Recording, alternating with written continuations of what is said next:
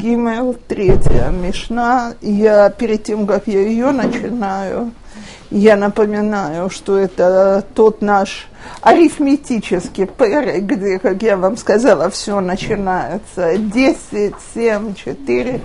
Так, и, значит, мы в прошлый раз две вещи обсуждали. Я это напоминаю, потому что тут несколько мишнают, которые все связаны между собой. Мы упомянули 10 поколений, в течение которых Всевышний сжалился над миром и ждал, и ждал, и ждал, пока что-то изменится к лучшему. В конце концов, к лучшему ничего не изменилось. Все кончилось потопом. То есть, как мы сказали, долготерпение Всевышнего, оно иногда и наказание. Так, э, то есть э, 10 поколений до Ноаха.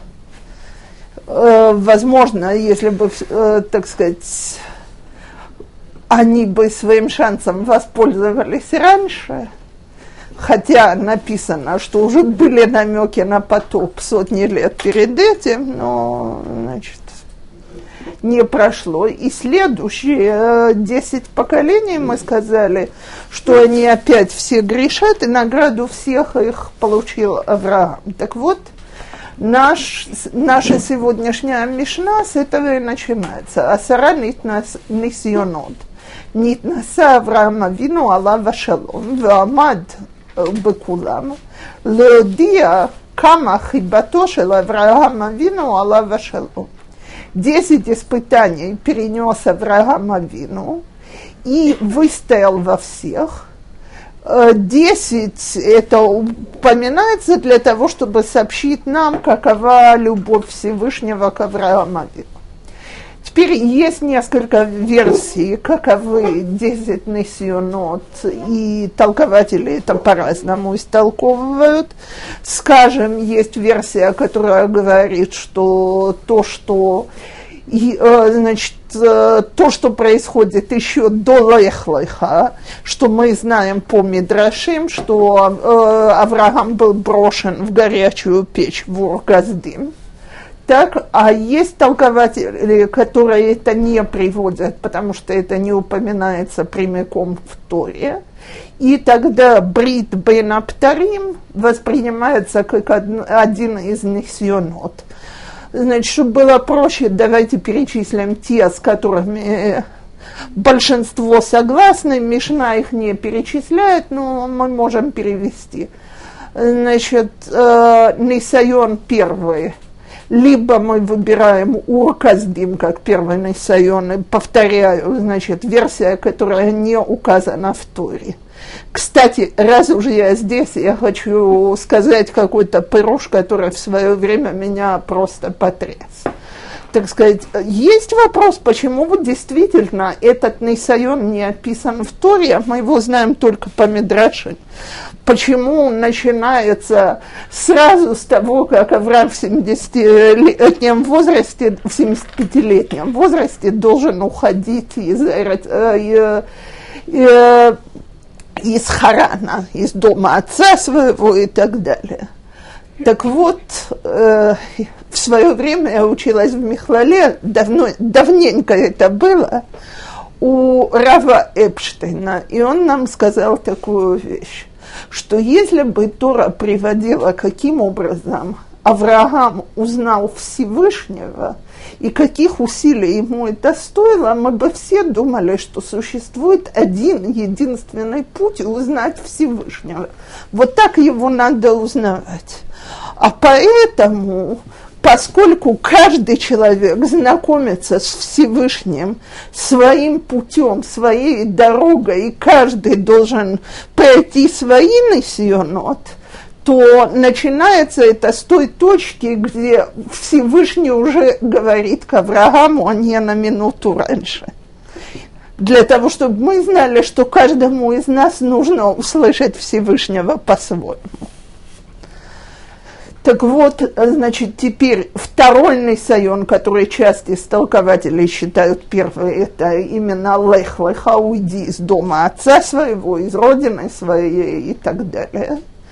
Теперь третий Несайон или второй, как хотите, значит, это голод в Исраэль, когда все страны вокруг там, значит, голода не было, и только в обещанной земле был голод.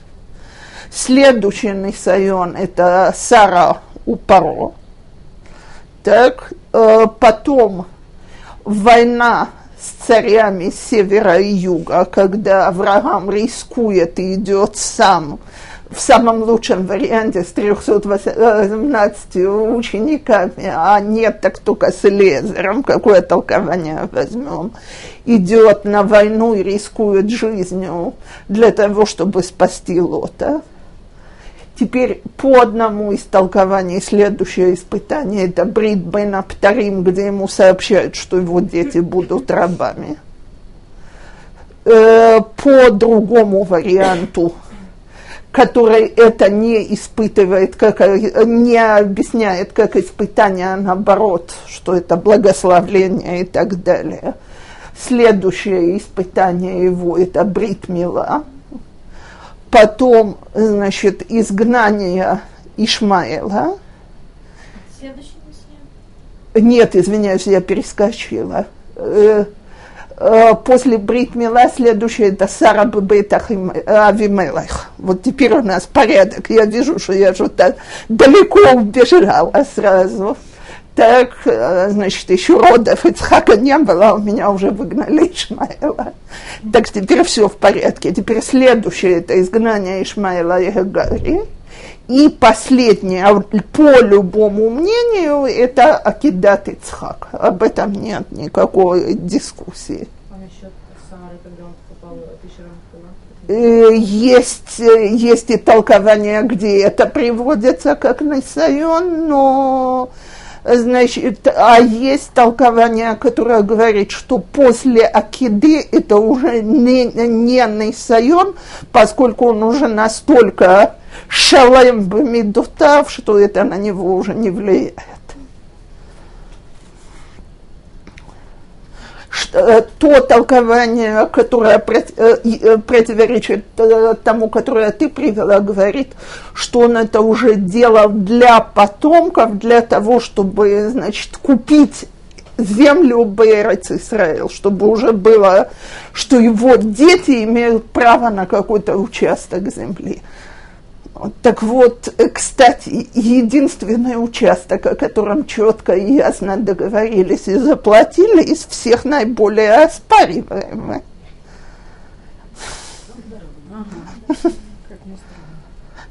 Не совсем странно, потому что это только показывает, что все наши усилия, даже когда это Авраам вину, скуким лосията дышмая. Все места, которые куплены у всех. Да. То. Так вот, значит, где же великая награда Авраама у потомства? Э, в честь десяти миссионот, которые значит, перенес Авраама Вина, делаются 10 чудес его, его потомству в Египте. И это Мишна Далать. Асара Нисимна Асула Авотейну Бамицраем, Васара Алгаям. Теперь есть другая версия этой Мишны. Эсер Макот Гиви Акадош Баруху Алгамицраим Бамицраим, в Эсер Алгаям. То есть те же чудеса, которые были сделаны евреям, это то, что их не задели 10 казней. И, значит, насчет моря не перечисляются точно, там все толкователи это истолковывали по-своему, значит, что море раскрылось, что шли отдельно шватым, есть такие, которые это описывают как 10 египетских казней. Во всяком случае, идея одна. В любом случае, то, что евреи спаслись от этого, это не их сход, потому что они на этом этапе были БММ Тетшары Тума, опустились на самый низкий уровень, на который могли опуститься, а это сход Авраама Вину. Но самое главное, оно здесь. А Сара, след, я продолжаю ту же Мишну. עשרה ניסיונות ניסו אבותינו את המקום ברור במדבר, שנאמר, וינשאו אותי זה עשר פעמים ולא שמעו בקולי. Так вот, десять раз испытывали наши праотцы Всевышнего в пустыне, что сказано, и они пробовали меня десять раз и не слышали голоса моего. Так, значит, все эти требования воды, жалобы на то, что мяса не хватает, куда их завели, на море, зачем ты нас вывел, чтобы утонуть, тут? Хета эгел, хета мираглим, так и несколько раз Всевышний, дважды Всевышний хочет стереть еврейский народ с лица земли и создать лучший народ – значит, один раз после греха золотого тельца, а второй раз после э, Хета Мираглим, и оба раза то, что их спасло, это 10 испытаний Авраама Вину. То есть вся эта нумерация, она не зря, а чтобы показать, что все вещи на свете связаны, и на все есть Ашгаха.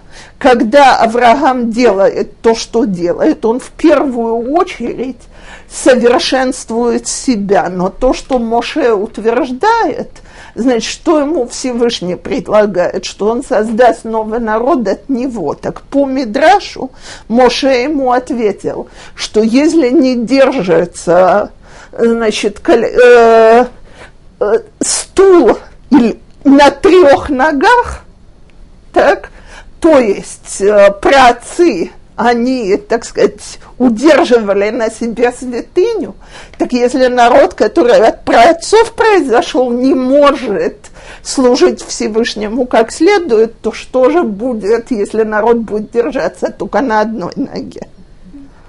Так, то есть на Моше Рабейну самом. Так вот, э, поэтому вот эти вот 10 испытаний, которые Авраам прошел, они, так сказать, психологически-генетически повлияли на еврейский народ так, что больше истреблению полному он не подлежит. Самым страшным испытанием, да, но не Всевышний дал клятву, что сыновья Авраама продолжат как народ навечно.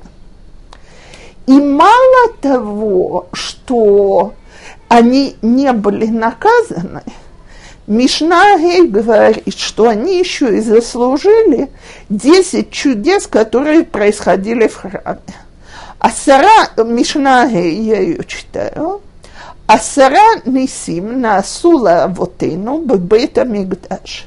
Десять чудес э, были сделаны нашим праотцам в храме. Ло гипила иша миреха басара э, гакодыш.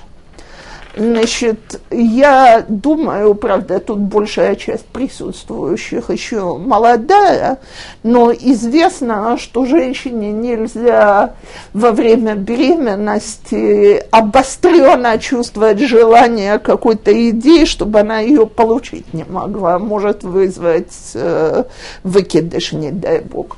Так теперь в храме постоянно стоял запах жареного мяса, то есть давайте скажем так, не культурно и красиво то, что я сейчас говорю, но получается, значит, вообразите, что вы возле шашлычной и голодные. Так, нехорошо, а? Вот. Так теперь такой запах стоит 24 часа в сутки, только увеличенный в десятки раз, потому что запахи жертв доносятся все время. Теперь, в отличие от всех остальных случаев, кстати, я думаю, что, может, люди знают, что легалаха, если беременная женщина, она почувствовала запах даже чего-то некошерного, и ей хочется, можно съесть кусочек, чтобы успокоилась эта нужда. Я помню, что я во время первой беременности была в, в Тель-Авиве, не в самой его кошерной части, если такая вообще где-то существует. Так, и, значит, мне действительно от запахов стало нехорошо, но я этого не знала. Я приехала домой, и шум и гам, который был по этому поводу, ты должна была зайти и съесть кусочек. Я сказала, ну уже извините, так Всевышний меня хранил, поскольку я не хочу есть в некошерном этом, но свекровь моя была возмущена моим неосторожным поведением. Вот. Так теперь, э, значит, тут ситуация, что эта женщинам предложить нельзя съешьте кусочек. В храме э, это гдошим, которых могут есть только коганим велавиим. И невозможно успокоить этот, э, я не знаю, как по-русски слово бульмус перевести, это вот э, желание естественными средствами. Несмотря на это, это никогда не вызвало выкидыша. Значит, дальше. Вело и сриях басар гакодеш. Теперь, учитывая, что были жертвы, которые ж... остатки от них сжигались только на следующий день, и при Иерусалимской жаре фризера там не стояло, значит, то, что никогда не было от этого дурного запаха, это понятно, что это тоже чудо. Лони развув бейтамид бахаем, это вообще невозможно вообразить. То есть кровь приносится жертвы и не залетает ни единая муха. Вело ира кери лекоген гадол бьема кипурим. И никогда Коген Гадол, у него не было непроизвольного семяизлияния. Теперь спрашивается, если кто-то учил Мишнает про Йом Кипур, там очень подробно описывается, каким образом ему каждый год готовили заместителя. Так если знали, что происходит такое чудо, зачем же ему нужен заместитель? Так, несмотря на то, что знали, что такое чудо есть, нельзя рассчитывать и полагаться на чудо. Поэтому естественным образом, значит, ему каждый раз готовили заместителя, если понадобится. Вело кибук шамим эш шелецея мараха, и не тушили дожди э, огонь на внешнем жертвеннике, так, вело ницхагарох и тому дашан. И, значит, столб дыма, который поднимался от жертвенника, был всегда прямой. Вело немца псул в беомер у беште алехам у апаним и ни разу не испортились ни Курбан Омер, не случилось, чтобы испортились, и ни Штейлехем, и ни Лехем Апаним. Почему? Потому что все эти Курбанот, их, значит, значит, давай пойдем по очереди. Омер без, до того, как приносят омер, нельзя есть от новой пшеницы. Теперь омер приносили в первую ночь, на следующий день после Песаха. Теперь э, косили только немножко, только столько, сколько нужно для того, чтобы принести жертву. Те, кто находятся далеко за границей, они не ели до полудня следующего дня э, от нового урожая.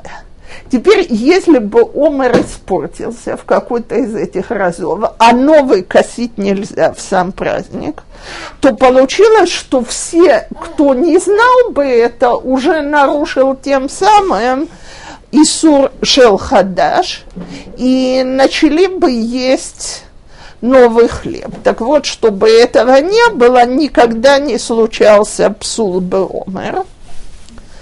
Э, теперь лехем апаним приносили в шавуот, слегка штей лехем приносили в шавуот, и пекли его эры в шавот, и нельзя было его печь в Йомтов. Если бы этот корбан испортился, не было бы возможности его принести. И лехем э, апаним и хлифу бы шабатот, меняли его в шаббат – если, опять, если бы он испортился, в этот шаббат невозможно было бы принести эту жертву. Так вот, все корбанот, которым нету возможности заменить их, ни разу не случилось, чтобы один из этих жертв испорт, одна из этих жертв испортилась. Теперь следующее. Омдим цфуфим в мештахавим ревахим. Стоят тесно, а когда в Йом-Кипур, значит, молились, то всем было место, когда говорили э, имя Всевышнего, когда Коин Гадул его произносил, все могли лечь. Я всегда посмеиваюсь, что это чудо можно прийти посмотреть в Бельс в Йом-Кипур. У нас в синагоге. Он дым с фуфим, это точно. Бесуфошил давар гаммиштахавим. Как, не знаю. Вот, тяжелый номер. Плашмя ложилась, да? Падали ниц. Точно лаиштахавот на флу алпне. Да. Они так падали, ну, так надо было упасть или еще ноги это и миштахавим рехавим, ревахим, слыха.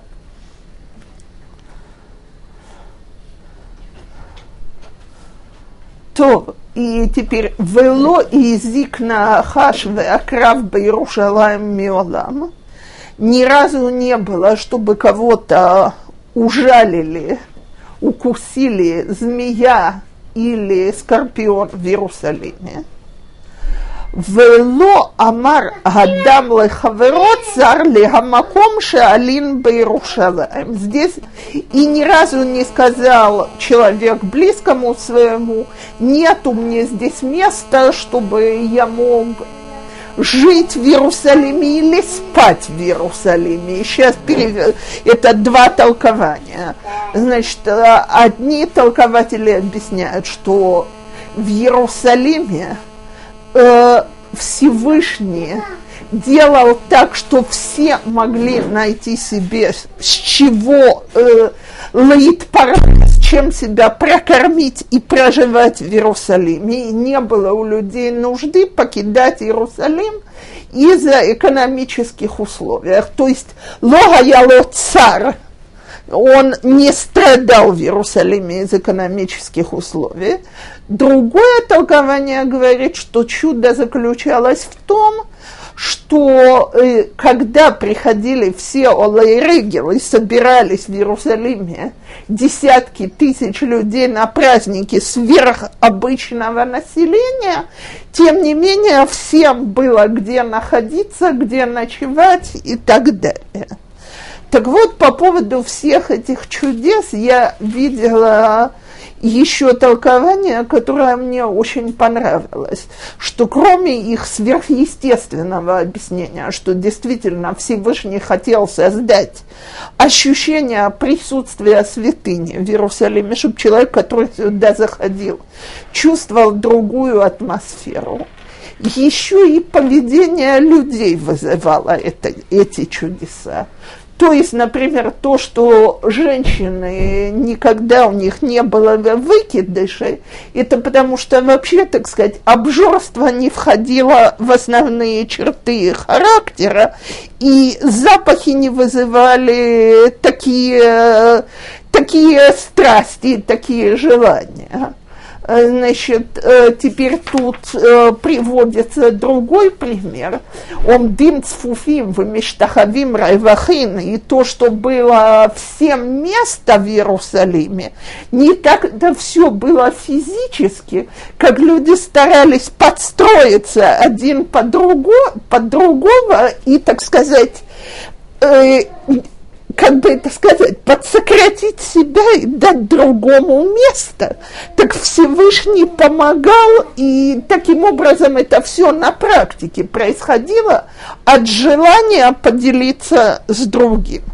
То есть чу, э, этот толкователь, о котором я сейчас говорю, он рассматривает как основное чудо то, что Бейт-Амикдаш влиял на добрые черты характера человека, что не только там происходили сверхъестественные вещи, а человек, который туда заходил, попадал под влияние святыни, и это влияло на его характер в лучшую сторону.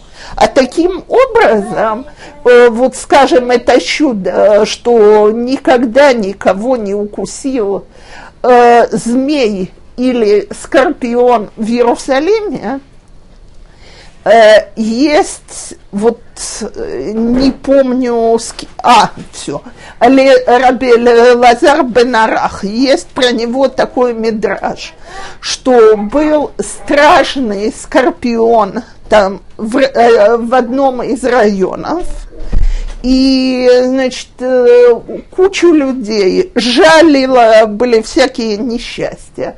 В конце концов, в один прекрасный день, значит, обратились к Рабелезеру Бенароху и попросили его защитить население этого места от этого, даже не скорпион, я не знаю точно, как ород переводится, змей, не змей, скорпион, не скорпион, ну, в общем, какое-то чудовище ползающее. Значит, а он подошел и поставил босую ногу на яму. То есть то, что категорически запрещается делать. Это чудище выползло, укусило его и тут же сдохло. Так, а с ним ничего не случилось.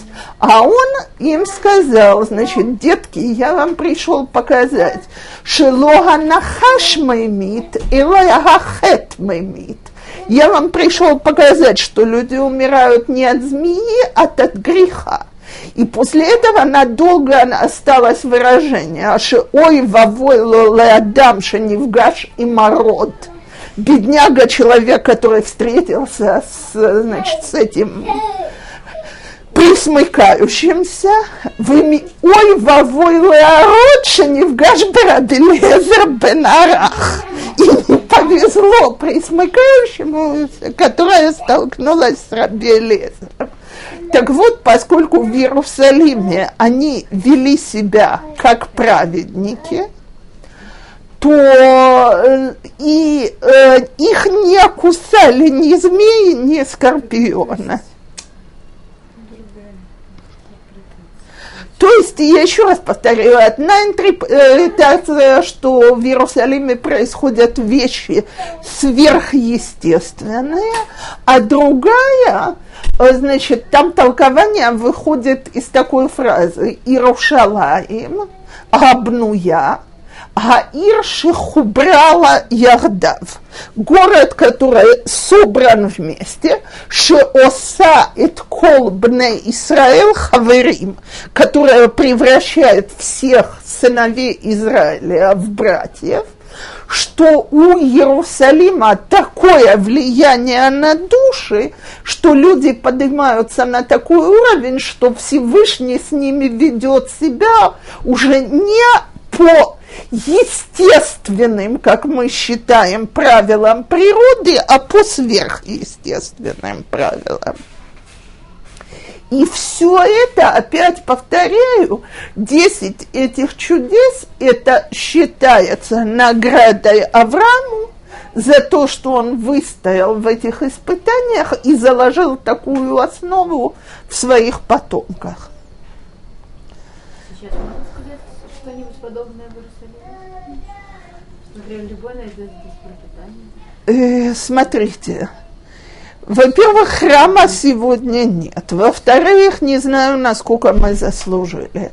А в-третьих, много лет тому назад я услышала от, человеку фраз, э, от человека фразу, которую я тогда не поняла. Он мне сказал, меня Иерусалим не принял и не полюбил сперва. И мне пришлось очень долго над собой работать, чтобы Иерусалим меня полюбил. А почему я эту фразу не восприняла?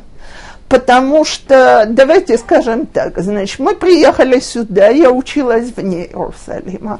Потом я три года была в Михлале, это не называется, что я жила в Иерусалиме, я жила в библиотеке Михлалы. Нужно было нагонять все, что, все, чего не хватало, чтобы дотянуть до уровня. Так, потом мы переехали в Аждод. И я очень любила Аждод и очень не хотела оттуда уезжать. А потом, значит, по всяким нашим семейным обстоятельствам нам, надо, нам нужно было перебираться в Иерусалим.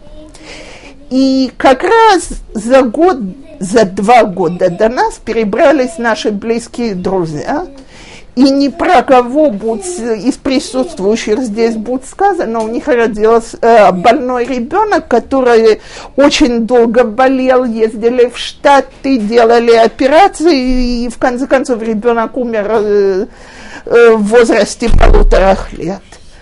И я дико боялась, вот это меня настолько напугало, что я дико боялась переехать в Иерусалим и послала мужа к нашему рыбе с вопросом, что вот написано «Мышане маком, мышане мазал». Мы сидим в Аждоде, у нас все хорошо, подниматься ли? И по сегодняшний день я помню ответ. Он сказал, что он вообще не понимает, как еврей может сказать слова, что из-за Иерусалима что-то могло испортиться то мне это так, очень запали слова, но на душу мне это не повлияло. И переезжать я не хотела, переехала неохотно. Вот пару лет тому назад я стояла и думала, боже, какое счастье, что мы здесь живем. Это ж где не идешь, везде ощущаешь Иерусалим, Иерусалим. Думаю, а, а город меня принял наконец я наконец вижу Иерусалим. Иерушалаем тамид лайтова. И сегодня, когда я учила эту мешну, написано, что точно так же, как человек, я думаю, что эту галаху все, все или большинство присутствующих слышало, что если человек что если женщина хочет ехать в Израиль, а муж не хочет, это почти единственный случай, что она имеет право на развод с ктубой от мужа, значит, ее право уехать в Израиль.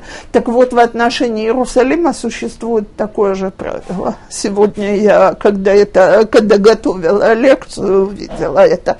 То есть Иерусалим – это всегда возвышение – Вопрос только, или мы способны его почувствовать, увидеть и так далее. Но, значит, четко и ясно все толкователи говорят, что Иерусалим это всегда подъем, Иерусалим за Тамид Летова, Векадома. Сегодня только вот, прямо вот сейчас я слышу, ну вот совсем где-то час назад, от водителя, который жил в Цфате, и сказал, что ему очень тяжело здесь, он здесь не может и не может к этому месту привыкнуть, потому что люди очень э, закрытые, нет вот такой как бы семейственности, которая, которая в Цфате, ну понятно. Вот, и ему очень тяжело, то есть он не может. Бывает, наш уровень не дотягивает до того, что требует Иерусалим. Вот я, именно. Я просто знаю одну семью, которая не могла иметь, ну, я не знаю, как, насколько это, я, я так рассудила, да, она не могла, никого не было детей. Они приехали в другой город, у них сразу же родился ребенок. То есть, э, Смотрите, я всегда посоветую спросить Равина о такой вещи. Но, так сказать, а, как сказал наш Рэб, нельзя сказать, что это из-за влияния Иерусалима. Нет, нет, но это из-за нашего, из-за нашего собственного недостатка, не за не, не за Кстати, поскольку Надя у нас собирается, так я хочу рассказать очень любимую мной историю по отношению Эрец Исраил, не к Иерусалиму. Я отвлекусь на минутку от перки, а вот это по аналогии вышло. В, на Украине есть местечко Обруч. И в этом местечке проживал Обручевый Рэбе или Рав, э, он же Батаин, если кто-то знает поселение Батаин в Шомроне. И, значит, он был очень крупным и очень известным раввином, несмотря на то, что я понимаю, что местечко, оно было с гулькин нос, но его величина в Торе была огромная. Теперь, каким образом в свое время население в Израиле кормилось? посылали шадарим за границу, шлихай драбанан. То есть тех, кто ехали собирать сдаку на израильскую землю, на Иерусалим, их принимали с огромным почетом, потому что считалось, что таким образом люди сами, тем, что они дают деньги, они участвуют в митцват Ишув Эрец Исраэла, а жить здесь было очень непросто. Легче было давать деньги. И, значит, вот такой вот э, товарищ объезжал Украину из общины в общину э, в конце XVIII э, века и собирал деньги на общину здесь. Теперь, значит, когда они куда-то приезжали, сразу начинались вопросы, как здесь, ну, и, и любой шадар знал, что чем больше и чем увлекательнее он рассказывает, тем больше вырастает размер пожертвований. Ну и он сидит у этого обруча и рассказывает, значит, Эрец Кодыш, Кеврейца Диким, Кеврахер, Котела Марави, значит, и видит, как тот плачет, и понимает, что нужно ковать железо, пока горячо, и добавляет, что в Иерусалиме, в Израиле даже простые булыжники сверкают на солнце, как драгоценные камни. Слушайте, тут уже, значит, Раби Овруч не выдержал и говорит, не может быть, до такой степени вот простые булыжники. Да, говорит, как бриллианты, идешь и все сияет. Он это услышал и решил, что все, хватит ему, лихьет бегола, значит, он приезжает в страну. И это, тогда дорога была не короткая, с общиной нужно было расстаться. Ну, в общем, значит, за год с небольшим он уже был здесь. И приехала действительно киврей цадиким, в кеверахель, в котел и все, что хотите, объездил всю страну. Он жил в Цфате до огромного цфатского землетрясения, а потом перебрался в Тверью. Так, но, значит, э, когда он приехал в Иерусалим, он этого кадра Шадара, который ему это все описывал, увидел там. И, значит, он, тот его увидел и понял, что лучше быстро свернуть в какой-то переулочек, потому что сколько он брал, это он знал. А он его видит, Рабзид, Иуди Якар, он за ним бежит, догнал его и говорит, я тебе благодарен бесконечно благодаря тебе я сделала лию, я здесь, и действительно кеврахел Марата Махпыла, кеврей цадиким, в котел Марави. Единственное, что, ну что делать? Булыжники не блестят, они выглядят как камни. Тот был не маленький наглец и не растерялся. Ему говорит, Кводарав, это же надо дойти до такого уровня. Он утерся и сказал, да, значит, что делать? И вот рассказываю, что через два года в Цфате он сделал огромную судат Годая и собрал всех жителей города на него. Когда его спросили, в честь чего, он сказал, я уже вижу, как булыжники блестят. Так вот, смотрите, мы, конечно, не заслужим увидеть, как булыжники блестят. Но чтобы мы все знали, что у нас есть особенная сход, что мы заслуживаем жить здесь, и что эту сход надо ценить. Это, это не просто и непонятно, и не обязательно. Вот, и я в прошлый раз уже на выходе кому-то. А, Вика уезжала, я ей сказала. Я говорю, написано, что один из Танаим – переп... хотел из Бавела прийти в Эрец Израил и переправлялся через Иордан во время его разлива. Теперь Иордан, извините меня, когда разлива нет, там ноги промочить, это тоже проблема. Но во время разлива река страшная, он чуть не утонул. И один из шомраним, не евреев, которые здесь жили – его вытащил, помог ему вылезти на берег и стал на него кричать, вот ты представитель этого народа, который всегда спешит, вам всегда все горит. Так, вон, говорит, на горе Синайской вы тоже сказали, сперва на Асе, потом Нишма, только евреи могут так действовать.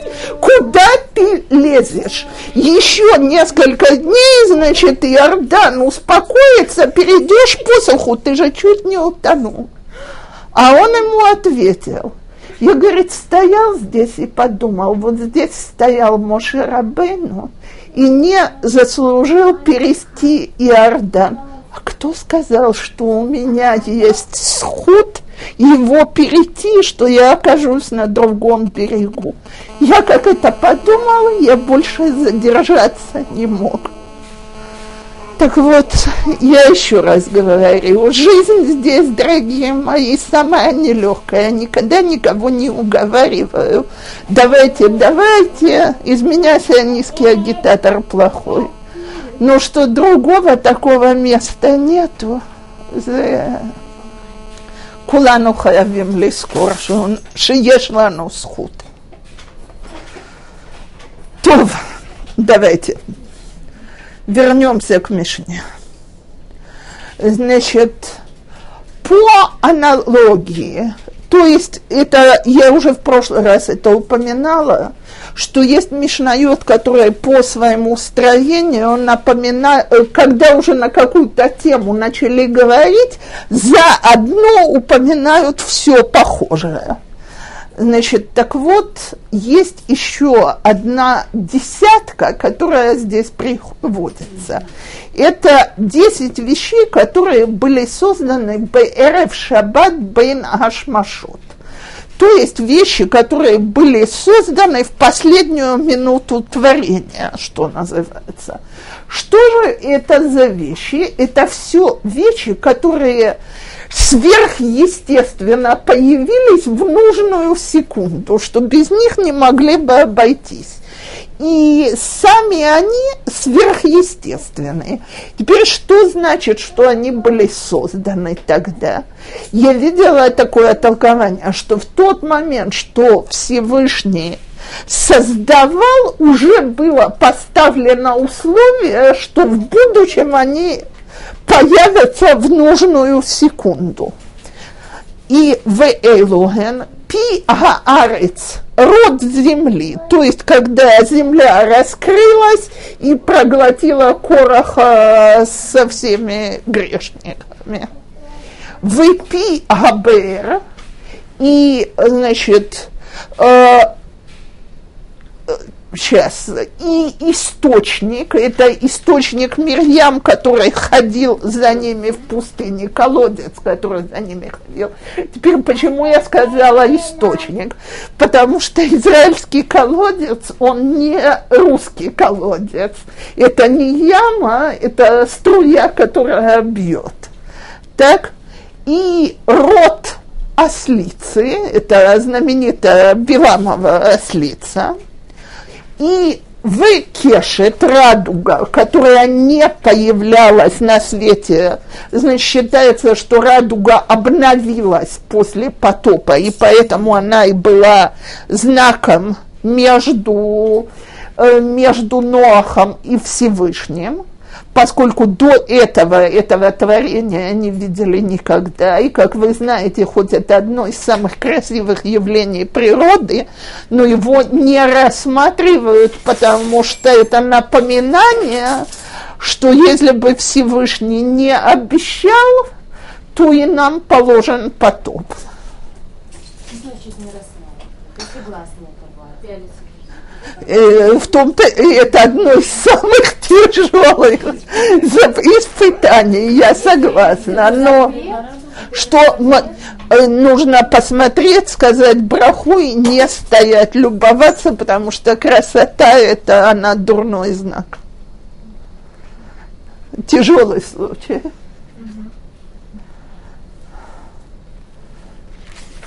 Так, дальше. Вегаман мана небесная уже тогда была запланирована и отложена. В Амате посох Моше Аарона, который мог совершать чудеса. Э, кто его знает, или все легенды о волшебной палочке, они не с тех пор. Так, в Хашамир – это э, то, тот жу, жучок, который... Я подожду.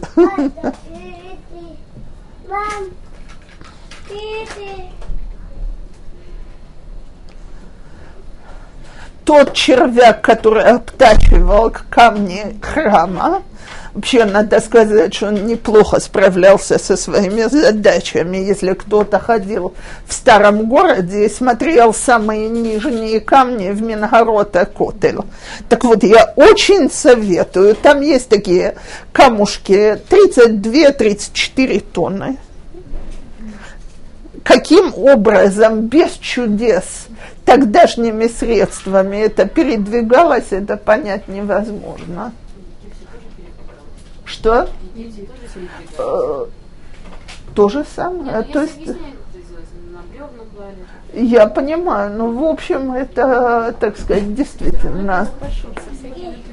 Это недаром египетские пирамиды считаются одним из чудес света, и поэтому я всегда говорю, что стоит пойти посмотреть на чудо света, которое так не называют, спуститься в Мингород Котель. Теперь две следующие вещи. Гактав вегамихтав. Значит, есть э, я видела два очень интересных объяснения, совершенно разных. Одно, что ктав и амихтав – это ктав и амихтав шелалухот. Поскольку, значит, во-первых, буквы в первых лухот, они э, висели в воздухе.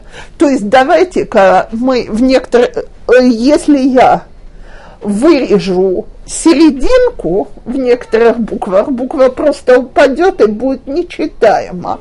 А тут оно, значит, висело, и можно было читать, несмотря на то, что буквы были выжжены насквозь. Во-вторых, другое чудо этих букв было то, что что спереди, что сзади, они читались одинаково. Так? Что, значит, в нормальных условиях не может быть. Мы видим зеркальное отражение с одной стороны, а здесь это можно было увидеть. А другое, э, значит, и вот эти вот буквы и то, что ими будет написано, было подготовлено уже заранее. А другое объяснение, которое я увидела, это Эцел Рабейну Йона, и мне очень понравилось. Он пишет, что письменный язык – это самое большое чудо человечества, при помощи которого мы передаем свои мысли совершенно непонятными каракулями. И каким образом человечество додумалось до возможности писать, это просто невозможно понять без божественного вмешательства. То есть э, он говорит, что все народы, и совершенно верно говорит, что все народы, которые не овладели письменной культурой, остались народами примитивными. И, так сказать, сама эта идея писать и записывать вещи, она явно была подкинута Всевышним человечеству.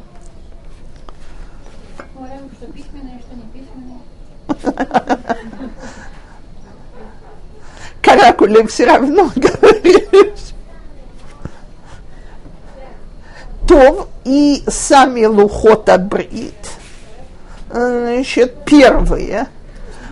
Лухота брит скрижали, которые были созданы черным огнем на белом огне и, значит, на, и носили неестественный характер. И, а есть такие, которые говорят, что кроме этого, значит, Бенаш Машот были созданы мазикин. Мазикин – это дурные духи, так? В Маком Квуратошева Моше, которая никому из нас не известна нигде, ни что, никак – значит, как написано в Торе, что столько признаков ни одному месту не давали, а найти никто не может. И баран Авраама Вину, который э, забежал в нужный момент и уцепился рогами, чтобы его принесли в, э, в жертву. Так вот, про все эти вещи сказано, что, так сказать, главное чудо тут – это синхронность. Оно все появляется в ту секунду, что нужно, и в этом видна Ашгаха Прати. И есть такие, которые говорят, что и клещи, которые сделаны клещами. Какая идея? Значит, если мы хотим выковать клещи, как можно их ковать? Нужно держать на горячем огне железо. А как его можно держать иначе, если нет других клещей? Значит, уже заранее первые клещи были подготовлены. А есть толкование, которое Гмара говорит по этому поводу, что не обязательно нужно было чудо, потому что первые клещи можно было отлить по литейной форме. А отлить люди могли, естественно, чудес для этого не нужно было. Не продолжаем э, видимо, считается, что лучше на наковальне, но было чем удержать. То есть есть мнение, что это невозможно записывать в сверхъестественные чудеса.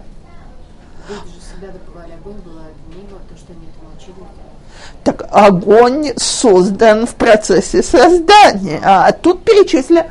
Теперь, что значит бенашмашот? Э, Бенаш Машот – это, так сказать, последняя секунда создания. Теперь, э, значит, э, спрашивают толкователи у Всевышнего, там была проблема с этой секундой, не могут это сделать раньше и так далее. Но это показать власть над временем, то есть нет ничего, что появлялось бы в мире раньше, чем оно нужно, и есть, нет ничего, чтобы опаздывало, когда оно уже нужно. Знаете, а, я всегда говорю, если бы он нам по-настоящему был нужен, он бы уже был здесь. А мы, мы, так, мы очень любим на эту тему разговаривать. Но у нас всегда есть еще парочка вещей, которые нам нужно сделать до его прихода. Пусть немножко подождет.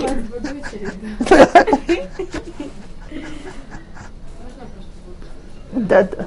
Я понимаю все сверхъестественные, скажем, вещи, там, э, когда земля, ну, например, например почему э, не был выбран там любой баран вовремя, или там любая ослица, и, и там стала бы говорить, почему это было создано, такие обычные, А, скажем, вещи были созданы. Так вот, э, я еще раз повторяю, э, мы в обычной нашей жизни не замечаем кучу чудес, потому что они кажутся очень естественными, но их появление в нужную секунду Да. является чудом. Я это имею в виду, что это, это было бы уже чудом. Зачем было отдельно, например, создавать барана? Именно это был Не баран был создан, я действительно проверила по толкованиям, а Всевышний, потому что я себе тот же самый вопрос задала. Всевышний э, сказал, что когда он создавал баранов, уже было запланировано, что вот будет баран, который в нужную секунду появится. То есть, глав- я еще раз повторяю, главная идея тут это, значит, вся эта мишна посвящена Ашгаха Протит, что все появляется в нужную секунду, в нужный момент. Иногда это что-то сверхъестественное, типа земли, которая раскрывает рот. Кстати, если уже очень захотим, можно это назвать землетрясением. Так, но оно происходит именно в нужную секунду.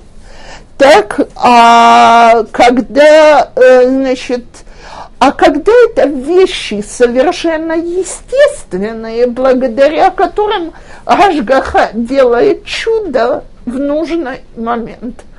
Знаете, я кучу раз слышала теории по поводу того, что, значит, Моше точно угадал время прилива и отлива на Красном море и так далее. Так вот, все, мне они абсолютно не мешают жить. Потому что для меня самое большое чудо – это секунда в секунду.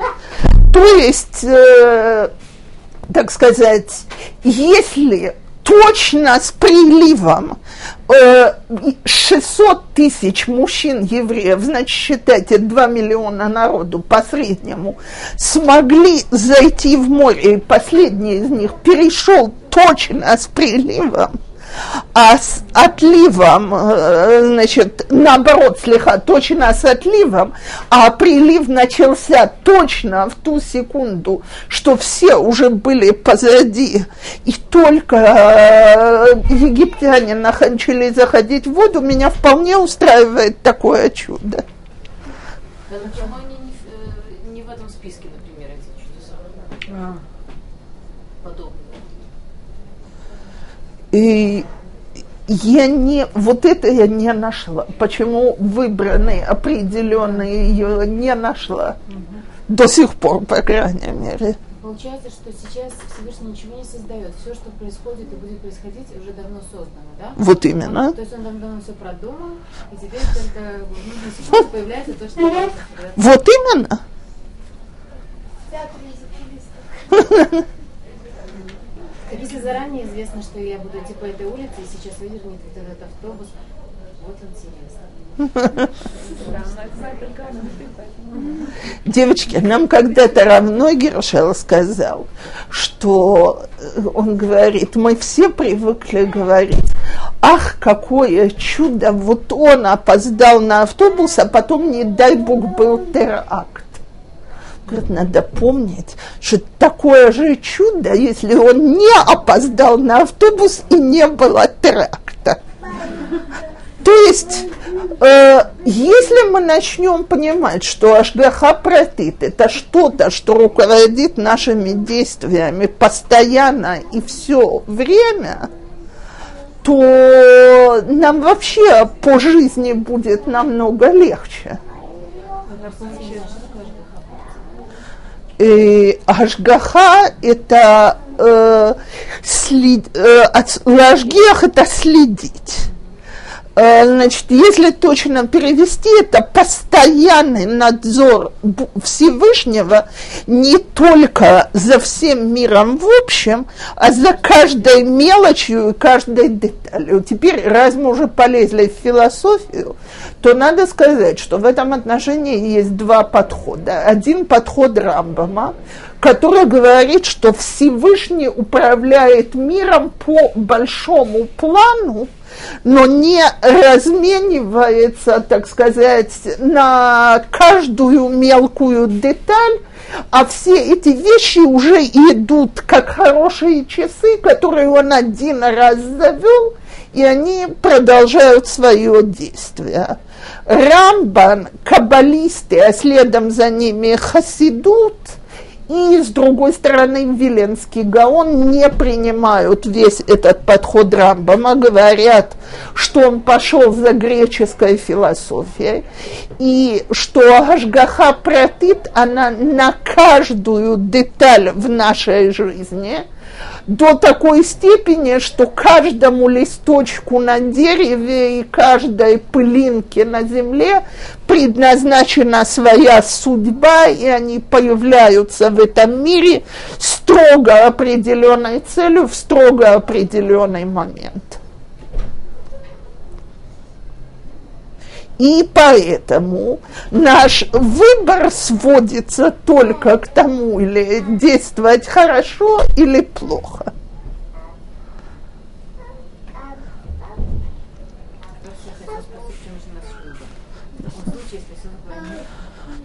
Это, это мы учили Гакол Цафуй Варшут Нетуна.